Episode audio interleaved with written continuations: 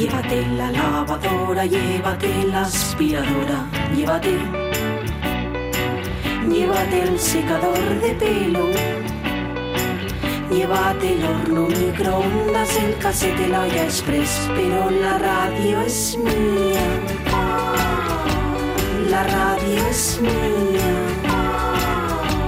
La radio es mía. Y quédate con todo lo demás. La radio es mía. Con Sonia Avellaneda.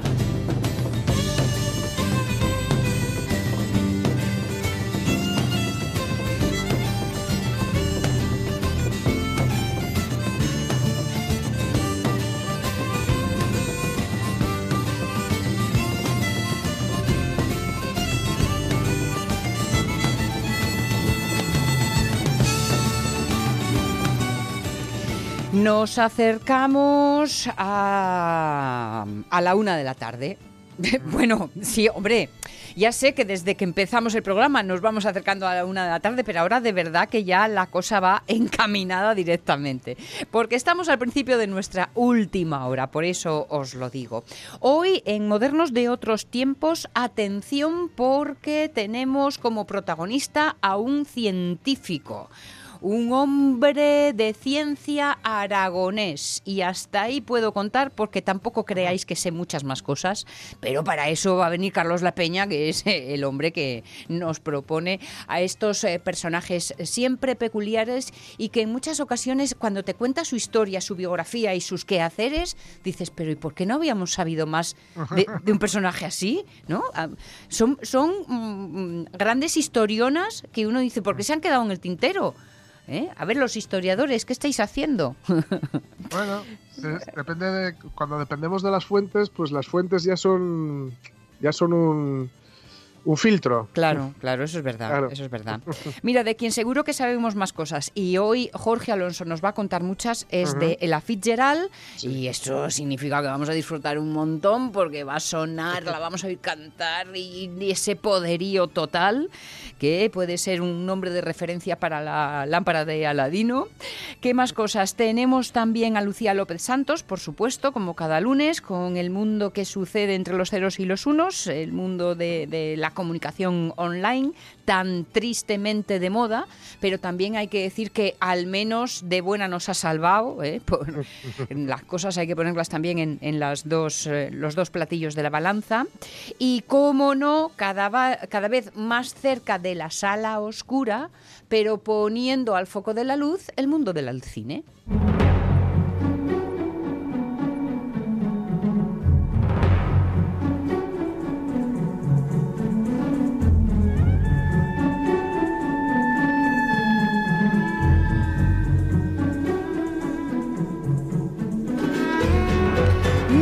Muchos estrenos ¿eh? para un 15 de junio, media docenita de nombres, pero algún nombre propio sin duda en las referencias sí que, sí que los vamos a encontrar. Por ejemplo, estreno en un día como el de hoy, 1945, Retorno al Abismo, película americana de Curtis Brenhardt, donde Humphrey Bogart mm, quiere deshacerse de su mujer para quedarse con la hermana de la misma. O Así, sea, así, directamente, al más viejo estilo, ni, ni más ni menos. 1954, Crisantemos tardíos de Mikio Naruse, película japonesa. 1960, con la dificultad que yo tengo para hacer tops, pero yo creo que en el top 5 está esta peli. ¿Este es el apartamento de tu tía? ¿Te gusta?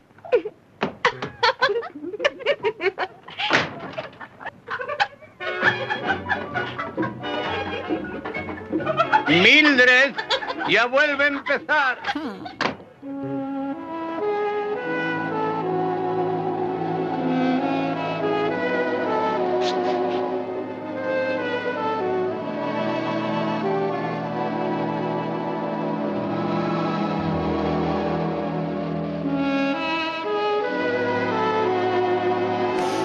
Vais a perdonar, es que además este tipo de sonido, Sí. eh, de- del tipo de sonido, eh, las voces, estas músicas, para mí es mi infancia eh, las pelis que veías en aquellas sesiones eh, de tarde y que, y que luego de más mayor llamé siempre de, de amor y lujo. Aunque en este caso el amor tarda en llegar y de lujo y de lujo Uf, andamos poco. tampoco tampoco andamos finos. poco. Exacto. Porque es una película que, que no, no hay género que la defina. Mm. eh, al- el apartamento de, de Billy Wilder, no hay Ah, manera. Fantástica. Pero es una película que, como todas estas películas que no hay género que pueda definirlas, habla de muchísimas cosas y lo hace muy bien. Tiene humor, tiene amor, tiene Sí. eh, Crítica. crítica social, una Sí. crítica a la América corporativa, una crítica a, las- a los ejecutivos eh, de las grandes compañías norteamericanas o de las grandes compañías sin más. Eh, tiene absolutamente de todo. Es una, una obra que además es muestra de la libertad creativa de Billy Wilder porque, ya sabéis, ya lo hemos dicho muchas veces, pudo ser libre, Sí. porque parece una canción de los chichos, pudo ser libre mientras la, taquilla le, le- Le avaló. claro. En el momento que la taquilla no le avaló, eh, estos, estos dardos, estos caramelos envenenados que a veces eh, rodaba Billy Wilder no, no fueron posibles ya, ¿no? Claro. Y pensar que tiene 50 añazos, porque estamos en 50 años 1960, tiene. ¿eh? Sí, sí, sí, sí. 50 añazos que tiene la, la tía. Impresionante, sí, señor. Siete años después, otro de esos grandes títulos también de su momento, en este caso firmado por Robert Aldrich, 12 del patíbulo. Y pasarían otros 10, 1977, para esta cinta firmada por Richard Attenborough. Necesito zonas de aterrizaje cerca del puente. Queda descartada esta área. Mis hombres no van a aterrizar sobre chimeneas. Este espacio parece tentador. ¿Cómo es el terreno? Lo siento, señor. Nuestros informes indican que es demasiado blando para el aterrizaje de planeadores. Si el morro se clava al tomar tierra, el aparato da la vuelta de campana. La pérdida es total. Ya. ¿Y en ese lado? Eh, Tampoco, señor. Verá, después del lanzamiento, cuando viraran para regresar, serían barridos por el fuego antiaéreo alemán del aeropuerto de Dylan. ¿Es posible aterrizar en alguna parte? Oh, sí, señor, espero que sí. Pero, como le decía, no podemos exponernos a perder ni un solo avión. Ese es el problema. Mi problema es que no solo necesito zonas de aterrizaje, sino zonas que pueda ocupar. El resto de mi división llega con el segundo lanzamiento y la brigada polaca del general Sosabowski con el tercero. Entiendo, señor. Y creo que hemos encontrado el lugar adecuado. Es suficientemente grande, llano y firme. Y se puede defender fácilmente. Bueno, ¿dónde está? Pues no está en este mapa, pero debería estar... ¿Me permite, señor? Eh, sí, creo que debe de estar eh, por aquí. Vale, Hmm. más o menos. Un puente lejano es la película de la que estamos hablando, de Richard Attenborough, y de esas películas que, como sucede en tantas ocasiones en las películas de guerra, eh, una película coral, porque anda sí, sí. que no hay nombres aquí. Desde Bueno, Lawrence. Oliver, Ryan O'Neill, Jake Hackman, Liv Ullman, Anthony Hopkins, Robert Redford, Michael Caine, Dick Bogarde, James Caan, Sean Connery mm, y Elliot Gould, que sí siempre tardo en identificarle por el nombre, pero siempre bueno, acabo dándome cuenta que es el, el padre de Mónica y de Ross. Sí, efectivamente. Cada uno tiene sus referencias. Sí, sí, sí. sí, sí, sí, bueno, es un peliculón, además eh, eh, narra uno de los... Es curioso porque le, le da una épica y una belleza, a- bueno, curioso, ¿no? Es, es algo que se puede hacer con una buena película, ¿no? A uno de, de los grandes errores de la Segunda Guerra Mundial, que fue eh, intentar, digamos, acortarla eh, pasando por... eh, intentando llegar a Alemania por Holanda. ¿no? Ajá. Intentaron acortarla ahí y ahí, por cierto, eh, poquitos días antes de que lo liberaran eh, es cuando cogen a la familia de Ana Frank, poquitos antes de que consiguieran liberarlo. ¿no? Pero lo- está muy bien contada y es, es realmente muy una, una película, eh, no sé cómo decir, es como todas las películas, siempre lo decimos también, ¿no? como todas las buenas películas de cine bélico, en realidad hablan de mucho más Claro. que eso. ¿no? Claro. Continuamos en 1977 para la cinta que firma Robert Bresson, El Diablo, probablemente. En 2001, La Gun es el título de esta película india de Ashutosh Govarikar. La guerra contra la democracia es un documental inglés realizado, firmado por John Pilger y Christopher Martin del 2007 y en el 2011 Giro Dreams of Sushi de David Gelb, también también una cinta, en este caso japonesa, un documental también como, como el anterior. Y hoy cumple años o los hubiera cumplido si, si hubiese llegado 100 años para el actor, director y guionista, guionista italiano Alberto Sordi, que antes de dedicarse al cine eh, poniendo su imagen, eh, lo hizo mm, en la parte de atrás, lo digo porque fue doblador. Anda. Su voz, hasta el 51, eh, o gracias a su voz, hablaron Stan Laurel, eh, Anthony Quinn, Víctor Mature o Robert Mitchum. Mira tú.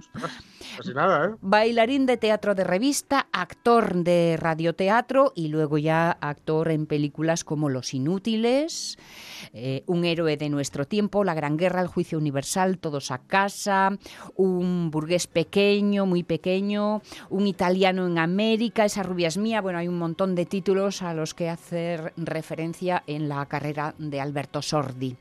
Y una mujer que sé que os gusta mucho, me consta que os lo he oído. No puede vivir sin mí. Esta vez se lo pregunto. Muy bien, ¿por qué cubiertos de plástico?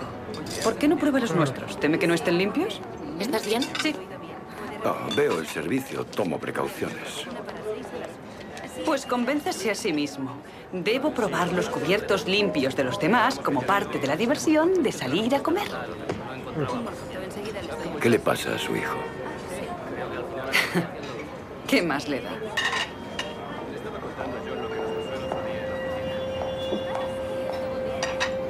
Supongo que reconocéis enseguida, eh, aunque no por su voz, pero sí por el momento de la escena, a Helen Hunt en eh, Mejor Imposible. Ella eh, en los 90 triunfó en la televisión, según nos recuerda Ramón Redondo, sí. eh, en Mad About You. Consiguió tres Globos de Oro y cuatro Emmys, que no muy está- recomendable esa serie, ¿eh? está muy olvidada, pero es muy recomendable. Sí, no, no la tengo yo en, en el- al, me- De, al de menos por el título. ¿eh? hacen, un crossover de esto que se dice, ¿no? Sí. En Friends, el momento que llega y entra ella en, Ah. en Central Perk con una amiga que sale en Mad About You, loco por ti. Ajá, ajá. Sí, sí. Por el título no me doy cuenta, no sé si luego vi- viendo imagen o tal me, me- me sonaría en los ojos. En los 90 eh, fue su edad dorada, 90 y, y el principio de, de este siglo, su edad dorada en el cine. Ahí está Mejor Imposible, donde está fantástica. Eh, También eh, actuó en Ciudadano Bob Rogers, Twister, Cadena de Favores, El Doctor T y Las Mujeres, o en La Maldición del Escorpión de Jade, que me mola mogollón esta, esta, Sí, esta peli. chula. Luego, claro, fue ganando años y ya sabéis lo que pasa en Hollywood.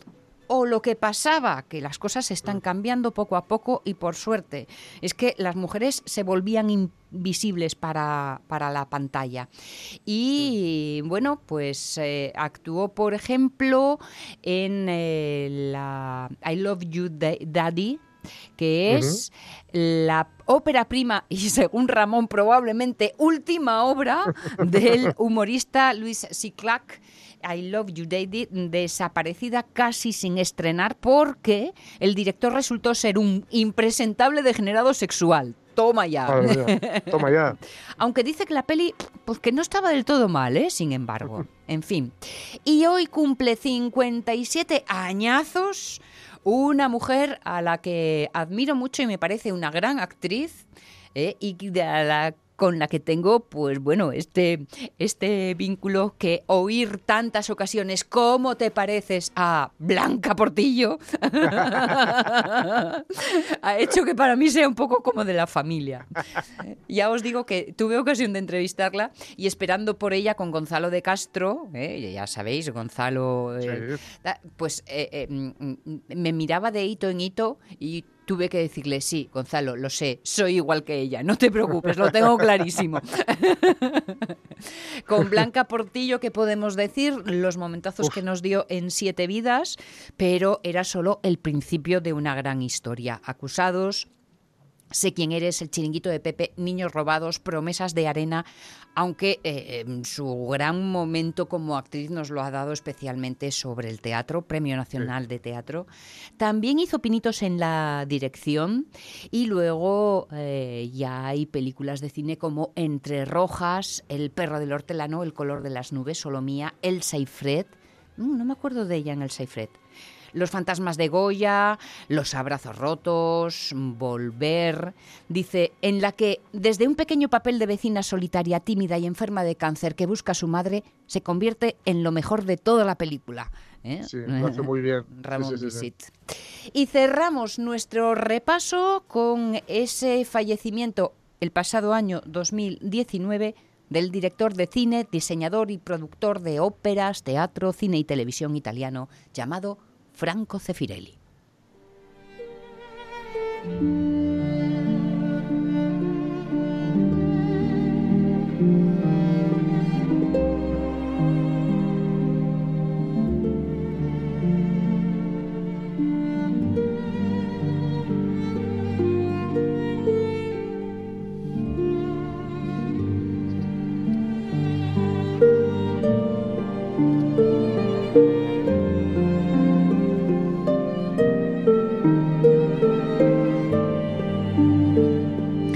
Como esta cabeza mía no se para en lo que está, mm, estaba pensando en Blanca Portillo en Siete Mesas de Villar Francés, estaba pensando yo, qué bien hace de enfadada esta mujer.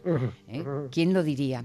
Bueno, Cefirelli, escuchando la banda sonora de Romeo y Julieta de Nino Rota, porque es uno de esos títulos a los que vincular junto a otros como Hermano Sol, Hermana Luna, Campeón. Hamlet, El honor de la venganza, Jane Eyre, Té con Mussolini o la miniserie de televisión Jesús de Nazaret, de la que yo creo que alguna vez hablaste de esta serie tú precisamente. Puede Jorge. ser, puede ser, Mm. puede ser, sí, sí. O la Mm. utilizaste, la mencionaste, que me, Sí, sí, sí. me- me quedó la, la referencia. En fin, el cine, no largo, pero intenso, ¿eh? contundente, las efemérides de hoy, con tiempo para las sonrisas, las añoranzas y, bueno, incluso para la guerra.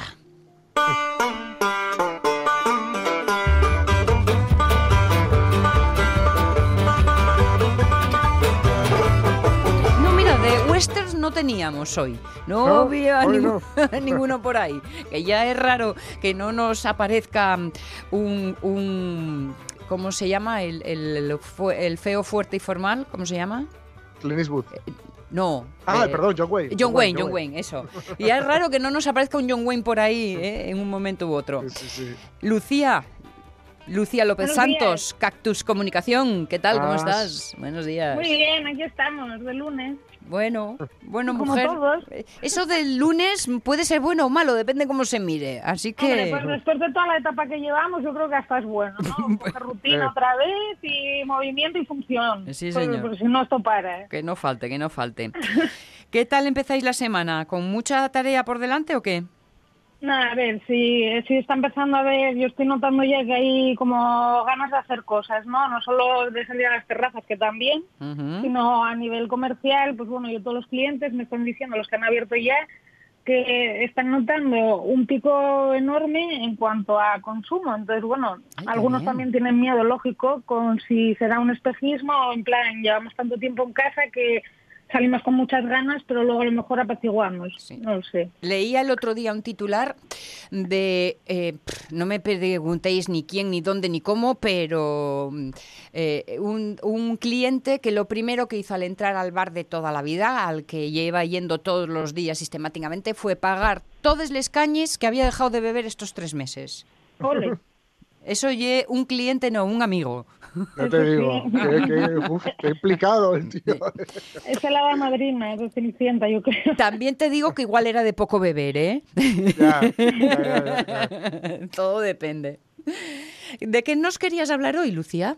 Pues mira, ayer me escribió uno de los oyentes de las radios mías y con un artículo que de la revista Icon, ¿no? Que hablaba un poco pues de cómo se está desmontando ahora mismo gracias a un movimiento eh, todas las noticias falsas y, de- y demás desinformación para en pro de que diga de la ultraderecha, ¿no? Entonces, bueno, vamos a ponernos un poco primero en situación Vale.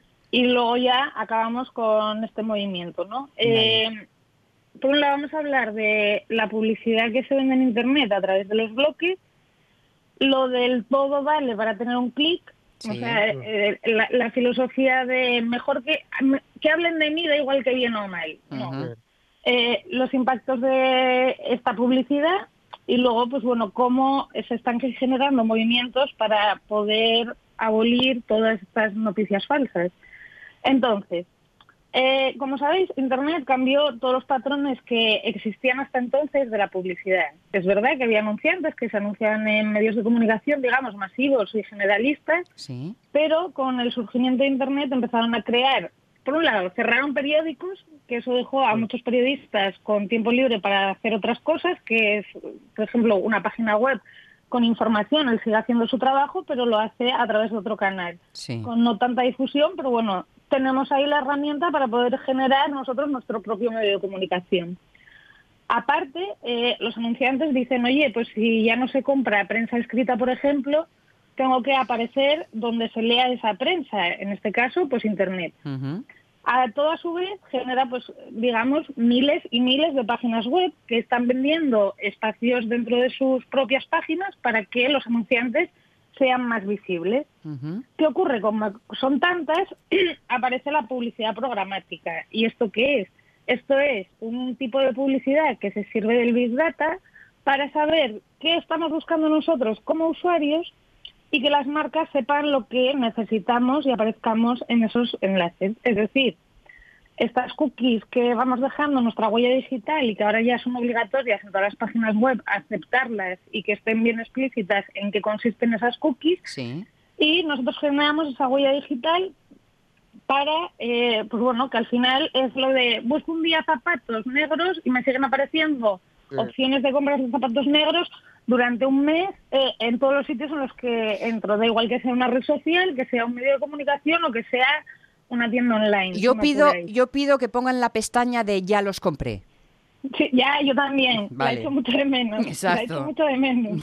Dejad, dejad de mostrármelos, ya los tengo. Claro, cuando compramos, cuando los compramos, pues lo más, a ver, las páginas web al final no dicen, oye, a los anunciantes, pues este señor ha comprado estos zapatos o tal, y obviamente como tampoco ponemos en el buscador, ya compré mis zapatos negros. Claro, claro. Por así P- Primero, por no me sigáis dando la lata. Y segundo, por no quiero ver otros que me gusten más. Totalmente, ya. ¿eh? es eso. Bueno, entonces, a ver, la historia es que eh, todo esto de la publicidad programática pues genera que también se diversifican todos los anuncios, es decir, que podemos aparecer en medios, en páginas web con menos usuarios, pero que son muchos pequeños usuarios a la vez. Eh, ¿Qué ocurre? Que el que tiene pocos usuarios en su página web dice, oye, yo necesito subir el número de usuarios porque a mayor número de usuarios voy a ingresar más dinero por mis anunciantes. Sí, Eh, no sé, eso hasta ahora es como lo habitual, ¿no? bien. Pero, ¿qué ocurre cuando ese medio para llegar a esos clics se convierte en noticias falsas, en teorías de conspiración, en historias enrevesadas, que más dignas de una novela que de una noticia en sí? Sí. pues que empieza a haber problemas. Y entonces, eh, hace años, y esto no es Internet, sino que es un caso que pasó aquí en España con un reality del Copón, que presuntamente se había violado a una concursante, ¿no?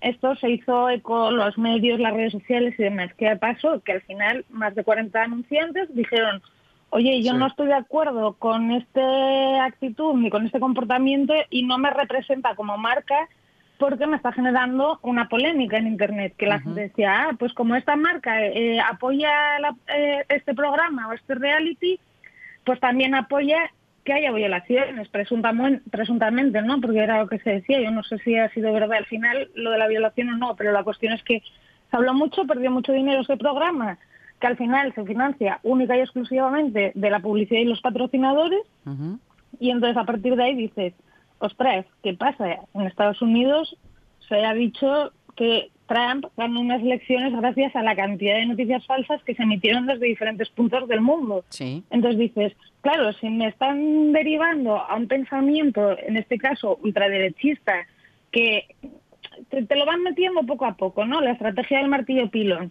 Al final dices, oye, pues si todo el mundo dice esto, al final pues será verdad. Y pues oye, son noticias que están estudiadas para que causen efecto en las personas que las leemos.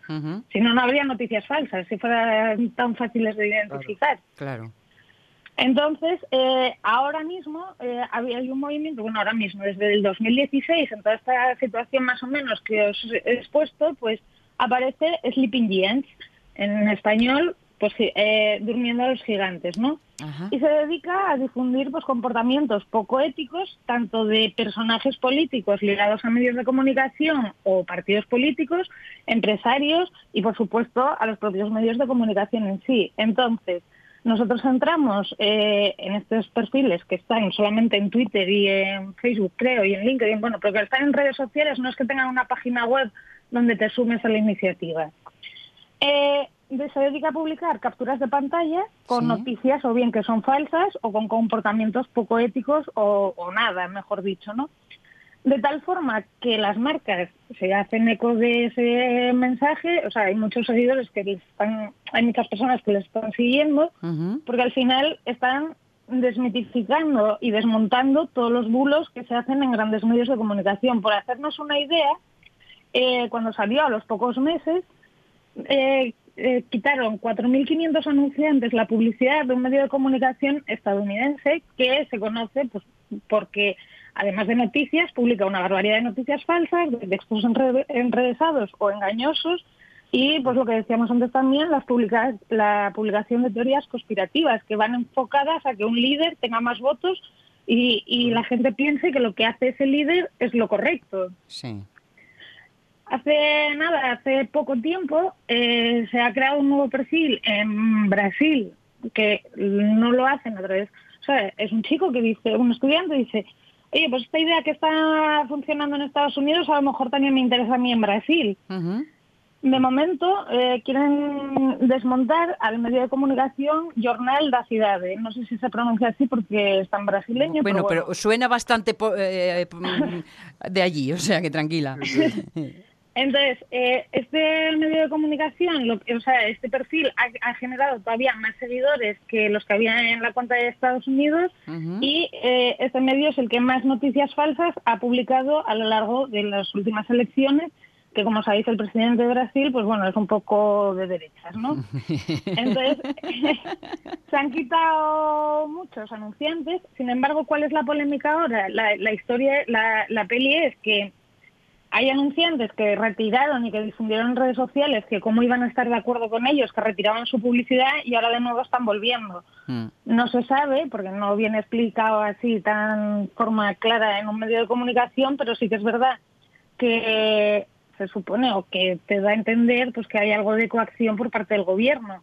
Al final si está centralizado, pues te dice, oye, tú o comulgas conmigo o no comulgas. Hmm. Mira a ver lo que haces. Pues claro, el miedo, pues coacción y temor, ¿no? Que al final es lo que se intenta evitar con este tipo de perfiles. ¿Sabes? Eh, la cuestión... ¿Sabes qué pasa? Que llega un momento en el que como mm, la desconfianza prende en uno, llega un momento en que em, empiezas a enredar la madeja en tu propia mente y dices, ¿y quién está detrás de estos que ahora eh, están señalando y, realmente son independientes o es una contrafuerza eh, igualmente malintencionada? Llega un momento que yo ya no me fío de nadie. Ya, ¿quiénes son? Ni los buenos son tan malos ni los o sea, sí, los malos son tan malos ni los buenos son tan buenos. Sí, efectivamente. En este caso, la, la, iniciativa surge de un publicista que en un principio, de hecho, no quería dar su nombre, ahora ya se sabe, no me acuerdo de cuál es, pero eh, el tío cuenta que, bueno, pues que ha recibido un montón de amenazas de muerte por estar publicando cosas que perjudican a un partido político en cuestión, o digamos, mejor dicho, a, a una ideología que es la ultraderecha. Ya, ya, eh, y no igual que sea ultraderecha que sea ultraizquierda, esto ya lo decía Aristóteles, no es algo que inventé yo, la, la virtud está en el justo medio. Hmm. Entonces, si para Aristóteles un señor tan tal, que ha sido tan referente de mucha gente, ¿cómo no vamos a tener en cuenta ese parámetro? no Pues al final, siempre que ha habido extremismos, ha habido problemas graves para, con la sociedad. Entonces, tenemos que agradecer solamente, o sea, yo es que me parece una iniciativa genial y que ojalá empiecen a haber más más perfiles que no se acaben cerrando porque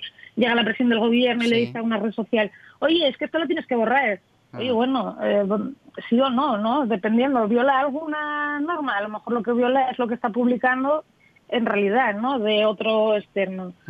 Entonces, bueno, es un deber nuestro de la sociedad saber dónde estamos leyendo y contrastar la información, aunque esa primera obligación surge en los medios de comunicación que hoy en día parece, mm, no sé, más que medios de información, Parecen medios de manipulación. Sucursales. Sí, sí, exacto. Es que no quiero ser demasiado explícita porque me puedo encender demasiado y acabar diciendo algo que no sé decir estas horas por lo menos. No te preocupes que el calor del fuego llega de, la misma manera, o sea que y está bien que en el lugar donde nace, donde surge el problema, surja también la solución. ¿eh? Lo que pasa que eso, eh, tenemos que tener cuidado porque mm, cuando uno acaba convirtiéndose eh, en un referente para algo, es susceptible de ver cómo su su eh, interés inicial se ve trastocado. Pero bueno, no, no adelantemos acontecimientos y sobre todo que alguien ponga la luz en, las mentiras directamente, porque los mm. llamamos fake y parece que suena así un poco más ligero. Mentira es mentira, qué falso, mentira. que se lo cuenten a algunos personajes de la esfera pública. Mm, cierto, cierto. Sleeping Giants, ¿no? Eh, durmiendo a los gigantes. Vale. Sí. Ah, seguirlo, porque la verdad, o sea, bueno, está en inglés todo o en portugués, eh, en el caso de la brasileña, pero no dudo que dentro de nada lo veamos en más países como pueden ser España. Esto tiene que ser alguien que sepa que sepa investigar, que sepa hacer un clipping de prensa para ir identificando problemas y que además tenga la valentía de publicarlo, que esa es otra cuestión también importante. Bueno, y, el conocimiento del asunto suficiente como para poder contrastar, como para poder darte la verdad correspondiente. Eso es. Ya, si quitamos los egos políticos, ya hemos creado la mejor sociedad que podría ser. Pero bueno, seguiremos soñando. muy bien, muy bien. Oye, por lo menos que no nos falte el, olfato de las ilusiones. Exacto. Lucía López Santos, desde Cactus Comunicación. Pues si se va animando el cotarra, como decías al principio, venga, al tajo. Eso es. Gracias pues como siempre. gracias y que tengáis muy buena semana. También para ti, para, para Oye, Lucía, te, mandé una cocina para que vieras esto que te había dicho de Dirty Dancing. Ah, es verdad. Lo vi, pero no sabía de qué iba un poco. Y digo, ah, vale, vale, vale. Me fue el santo al cielo, se me fue el santo al cielo. eres fan, pues nada, eso. Lo veré, lo veré, lo veré ahora. O sea que vas, vas eh, recolectando participantes ya, ¿eh, George? Sí, sí, sí. que, nadie que lo pueda disfrutar se quede sin saberlo. Hombre, claro, claro. Lo que se hace por los amigos. Las 12 y 44. Chao, chao, Lucía. Nos, nos vamos con esos modernos de otros tiempos.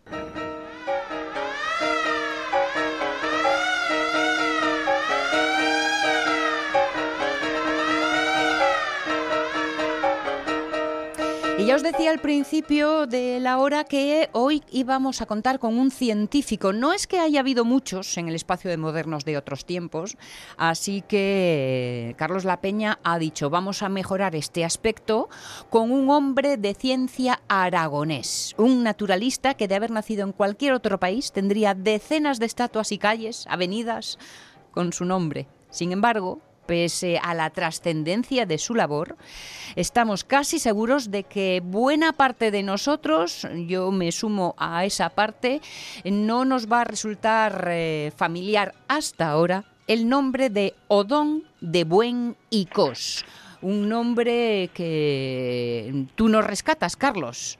Pues bueno, sí, vamos, a mí de hecho me, también me sorprendería pues que fuera fuera un tipo muy popular, vete a saber. Vamos a, en cualquier caso, pues vamos a que vamos a ver que, que dado que Odón de Buen está muy lejos de reconocimiento de otros científicos, pues como por ejemplo Severo Ochoa o Ramón Nicajal, que nadie sabe qué hicieron, pero por lo menos saben su nombre, pues nosotros vamos a, poner un granito de arena para que su nombre de alguna manera suene familiar a nuestra audiencia. Muy bien, pero para que sea familiar tiene que tener poderes. ¿Por qué deberíamos conocer el nombre de Odón de Buen? Bueno, pues los motivos para recordarle yo creo que son muchos, igual que parecen también bastante claros los motivos por los que se le ha olvidado durante tanto tiempo. Entre otros, los méritos del, del naturalista Odón de Buen, pues es uno de ellos es que es uno de los principales introductores de la teoría de la evolución de la obra de Darwin, o sea, de la, de la, teoría, de la obra de Darwin, de la, la introduce desde una perspectiva hegeliana en España, algo que le sirvió para ser demonizado, censurado y perseguido por la Iglesia. Pero además de esto también fue un renovador de la enseñanza de las ciencias naturales que introdujo junto a las lecciones en las que introdujo junto a las lecciones orales pues prácticas de laboratorio, excursiones al campo para estudiar la naturaleza en la naturaleza misma en vez de, de estudiarla en las colecciones disecadas y clasificadas como, como se hacía en su momento. Todo ello bajo una perspectiva biológica y evolucionista, es decir, atendiendo a la ciencia deducida y demostrada en vez de a la ciencia revelada por las Sagradas Escrituras. También, y seguramente es por lo que más se le recuerde, Odón de Buen es el fundador de la oceanografía en España, el principal impulsor del Instituto Oceanográfico Español que, que fundó él mismo en 1914 y además pues fue, es un reconocido estudioso de prestigio mundial de la naturaleza de los mares.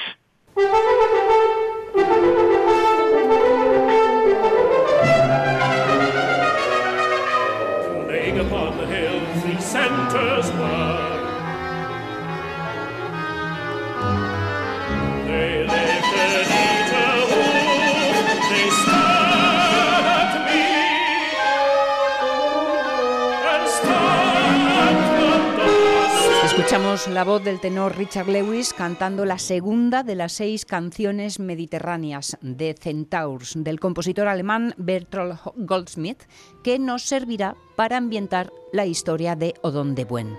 Es el propio compositor quien dirige la London Symphony Orchestra, Goldsmith, que nació en, en Hamburgo en 1903, se refugió en Inglaterra en 1935 para salvar su vida tras la llegada de los nazis al poder en Alemania.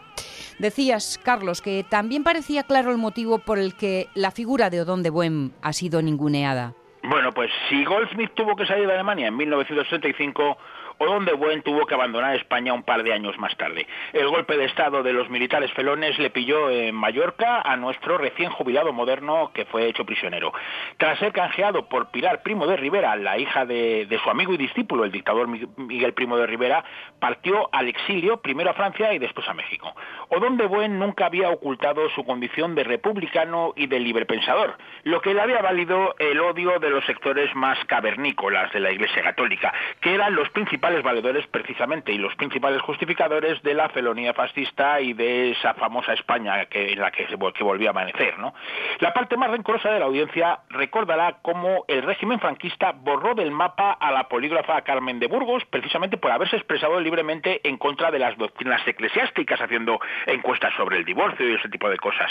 Pues el caso de Don Buen es muy similar porque si nuestra audiencia es rencorosa en el buen sentido, las jerarquías católicas eran rencorosas en el sentido más chungo, en ese que no se distingue nada del odio, y no estaban dispuestas a perdonar, ni siquiera en la memoria, al profesor librepensador que escribía en las dominicales del libre pensamiento, el popular semanario que entre 1883 y 1909 coleccionó ataques y denuncias de la Iglesia ah, porque hacían artículos sesudos de fondo que se basaban en, en, eso, en lo que los curas llamaban la falsa ciencia deducida y demostrada en vez de la, en, la, en la verdadera, en la, en la revelada por Dios a aquellos pueblos semisalvajes de la Biblia.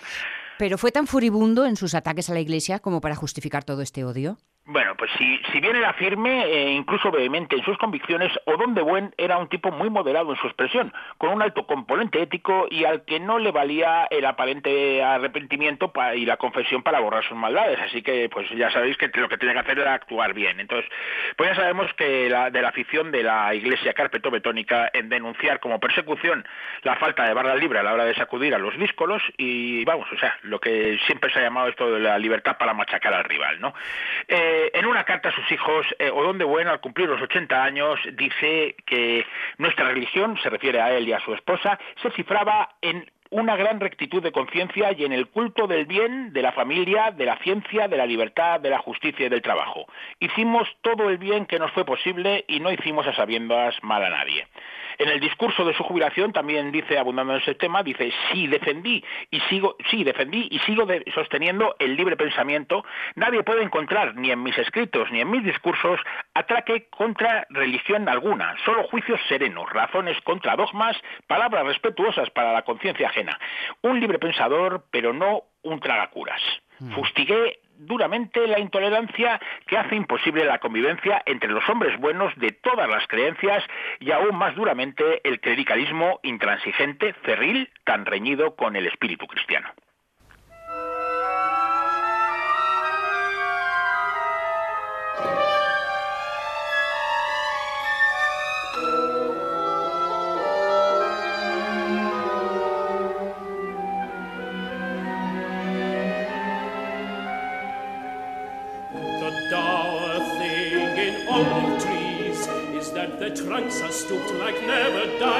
Siguen siendo esas canciones mediterráneas para tenor y orquesta, compuestas en 1958 por Bertolt Goldsmith esta en concreto es la cuarta de Olive Trees, los olivos. Goldsmith, que fue un compositor de cierto éxito en su juventud en la República de Weimar, alumno de Ferruccio Busoni, consiguió el prestigioso premio Mendelssohn con su Passacaglia Opus 4 compuesta con 22 años. En 1932 alcanzó el éxito con su ópera Der Gewaltig Heinrich, bueno, en español el cornudo magnífico, macho más fácil, y que precisamente ya hemos escuchado en otras eh, ocasiones en modernos de otros tiempos. Llegado este momento estaría bien, Carlos, si puedes, que nos dieras unos datos elementales sobre el nacimiento y los primeros pasos de Odón de Buen. Bueno, pues hoy, a diferencia de los últimos días, creo que sí voy a poder, porque sí está documentado, ¿no? Odón de Buen y del Cos nació en Zuera, en la provincia de Zaragoza, el 18 de noviembre de 1863. Era el hijo mayor del matrimonio formado por el sastre Mariano de Buen y Ropín y su esposa Petra del Cos y Corroza. Estudió en Zuera, en su pueblo, todo lo que pudo, hasta agotar las opciones con el primer curso de bachillerato. Para continuar tenía que marcharse y la familia en pleno se mudó a Zaragoza para que el chaval pudiera continuar sus estudios. Su padre dejó la sastrería y se colocó de acomodador. El joven Odón, estudiante brillante, contribuía a la economía familiar dando clases de repaso a los alumnos de cursos inferiores y esto lo hizo desde muy pequeño. Entre sus alumnos hubo uno muy influyente en el, el futuro dictador Miguel Primo de Rivera. Mira tú.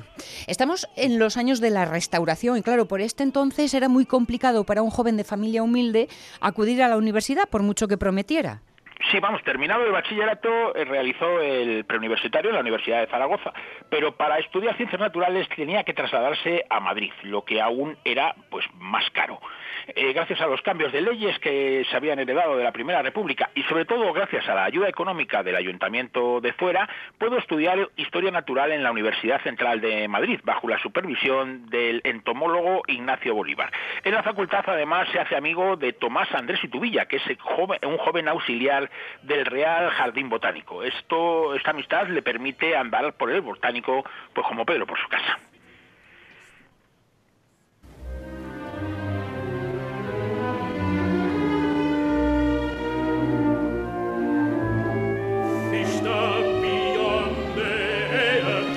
Estamos ante eh, Old Ships, Los Viejos Barcos, la quinta del ciclo Canciones Mediterráneas de Bertolt Goldsmith, un compositor judío cuya integridad física corre peligro con la llegada al poder de los nazis. En una entrevista poco antes de morir, el compositor contaba cómo consiguió escapar de Alemania porque el funcionario que podía autorizar su salida tenía una hija que tocaba la viola y amaba la música de Brahms.